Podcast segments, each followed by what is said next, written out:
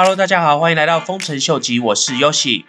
这个周末呢，整个虚拟货币的市场还是持续的在震荡，Bitcoin 呢一度有来到三万二左右。然后呢，这今天早上呢又回复到了大概三万八 D R M 呢最低的时候也有到一千七百多左右，然后呢现在也回到了大概两千五左右。那由于这几天并没有一些太利多的一个消息，所以呢我估计这一波的震荡呢应该会在持续的进行。那就在这个震荡的期间呢，我们刚好可以来多了解一下，到底有哪一些 project 呢，在未来是相当具有一些可看性的。那今天呢，我们就先着重在以太坊网络上面有一个非常重要的一个部分，叫做 MEV。那这个 MEV 呢，我之前其实也有跟大家聊到，MEV 呢其实是 Miner Extractable Value 的缩写，那中文呢就可以翻作叫矿工可提取价值，或是等到以太坊升级到二点零以后呢，就可以变成所谓的验证者可提取的价值。那这个矿工跟验证者可提取的价值到底是做什么的呢？这边其实有一个很简单的例子，再跟大家解释一下。就是如果今天你在 Uniswap 上面操作一个交易的时候，那通常如果这个交易量稍微是大一点的话，那通常它就有可能会造成一些我们所谓的滑点。那通常在造成这个所谓的滑点的时候呢，就会造成一些套利机器人，他们透过中间的这个一个价差呢，来去赚取一个利润。那这个时候呢，因为一定不只有一家他们的套利机器人呢发现这个套利的机会，所以就会变成说，如果今天假设有十家套利机器人，他们都发现这个套利的机会的话，他们就会同时开始去竞标这个机会。那当然最后就是以竞标者高的那个人呢拿到这次最后的竞标，然后呢就由他来去完成这次的交易。那从这次的交易中呢，他就有办法领取这次的手续费用之外呢。他又可以从 MEV 这个交易过程中呢拿到一些价差。那当然，在这种 MEV 的操作下，通常获利的就是所谓的这些矿工，或是到后来这些验证者。但是呢，其中最伤荷包呢，其实就是参与这次交易的这些使用者。因为呢，一旦这些套利的机器人，他们开始一起去竞标这个滑点的时候，就会造成这个整个交易费用一直往上的升高。简单来说，如果第一个套利机器人它的交易费用设定是十块，那下一个套利机器人为了要赢得这次的竞标，它就会出更高的一个价钱。那就这样推演下去，等到最后出价最高的套利机器人，它就有机会赢得这次的标的。但是呢，按照现在的机制，往往这些被他们喊上去的交易费用，就是转嫁到我们在使用 Uniswap 的使用者上面。所以呢，这就是为什么很多人说 MEV 呢，就有可能造成整个以太坊网络之后很大的一个问题所在。因为呢，一旦以后以太坊的网络越趋复杂，这个 MEV 的问题呢，就会越演越烈。所以呢，这也是为什么市场上就有很多一些 project，他们就试着要去解决这个 MEV 的问题。那目前市场上致力于解决 MEV 问题的 project 有以下这几个，第一个呢就是 Flashbot，第二个呢就是 Keeper DAO，第三个呢就是 Secret Network，第四个呢就是 Archer DAO。那其实这四个 project 呢，我其中三个其实在之前的 video 都有跟大家提到，那我在这边呢也再一次很快的跟大家 go over 一下。其中这个 Archer DAO 呢，它是比较站在矿工的位置呢，来去解决目前这个 MEV 的问题。那它解决的方法呢，就是透过 Flashbar 他们建立了一套排列系统，然后来去改善这个排列系统的一个获利的一个机制。那透过他们这套系统的机制，不但可以让矿工呢获取一些利润，那同时呢，也可以让这些交易者或是使用者不会受到他们这个特定的操作呢，而去增加他们的费用，或者造成额外的一些损失。除此之外呢，Archer DAO 呢，他们也提供了一个非常简便的一个工程代码，透过那个简易的工程代码，可以让各个挖矿者呢 copy and paste 他们的这个简易代码到他们的挖矿的系统里面，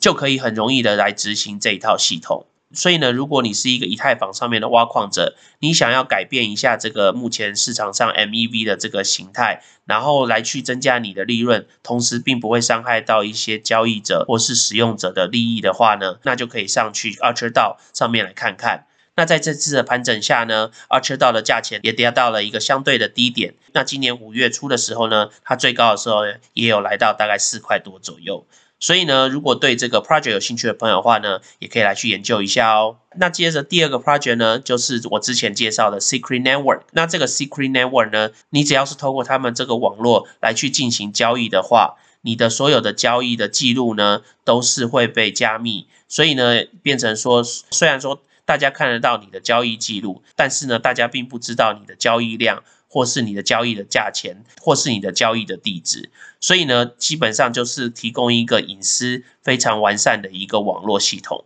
那为什么这套网络系统可以帮忙改善 MEV 的问题呢？因为就是因为你所有的讯息都是被加密了。所以呢，基本上这些套利的机器人呢，他们是看不到你的讯息，也就是因为这样子，他们就没有办法去从中做所谓的一个套利的一个行为。所以呢，相对于的，他他们就没有办法从中去获利，同时呢，也就不会增加一个交易上面的一个费用。换句话说，Secret Network 呢，他们并不是直接的来去减少这个 MEV 的一个问题。相对的呢，他们是透过他们这套系统而去间接的减少了 MEV 会产生的一个问题。所以呢，这也就是为什么有些人认为说 Secret Network 它也是可以改善 MEV 问题其中一个非常好的一个推手。那以 Secret Network 来讲的话呢，他们有分做两个 token，这个 SCRT Secret 这个 token 的话呢，是他们的 Gas Token，就是他们交易的 token。他们社群的货币的话呢，是这个 SEFI 这个 Token，SEFI。目前的价钱呢，也是已经来到了相对于的历史的比较低的点。那他们那个时候最高的有将近大概快一块左右，那这个跌幅大概也有百分之九十。如果有兴趣的朋友的话呢，也可以来看一下哦。再来呢，就是介绍另外一个比较有规模的一个 project，就是 Keeper DAO。那这个 Keeper DAO 呢，他们就是透过一个币池群聚的一个概念呢，然后来去跟市面上这些套利机器人跟这些矿工他们来竞争。那意思就是说，与其通常这些 MEV 都是被这些矿工或是这些验证者他们来去获利来去拿走，那 Keeper DAO 呢，他们就是透过这个币池的一个概念，大家都把资金丢到这个币池里面，团结就是力量。透过 Keeper DAO 这个平台。一起去竞标，相对于一得标的时候呢，他们就有办法将这些得标的这个费用再去回赠投资他们平台或是使用他们平台的这些使用者。所以呢，透过 Keeper DAO 的话，基本上比较是站在使用者的角度，意思就是说，你通常使用这些 decentralized exchange，像 Uniswap 这种，作为一个使用者，你都是被收费的那个人。可是呢，如果你今天透过 Keeper DAO 的这个平台，你今天也可以跟那些套利机器人呢一起去竞标，从中间套利赚取一些利润。从这个利润的部分呢，你就可以相对于的去弥补你之前在一些交易上面所造成的一些损失。那当然，这个 Keeper DAO 他们的系统呢，主要呢就是希望说，能让在这些在市场上获利的部分呢，不只是被这些矿工或是被这些验证者拿去，而是可以转嫁到这些真正的使用者或是投资者。那大家如果来看一下 Keeper DAO 的话，它的 Market Cap 呢，大概是一百二十八个 Million 左右。那它最高的时候呢，有来到大概八百三十八，目前呢是已经回到了大概两百多，所以呢，当然现在价钱呢也是相对的历史的一个低点。如果有兴趣的朋友的话，也可以来研究一下这个 project 哦。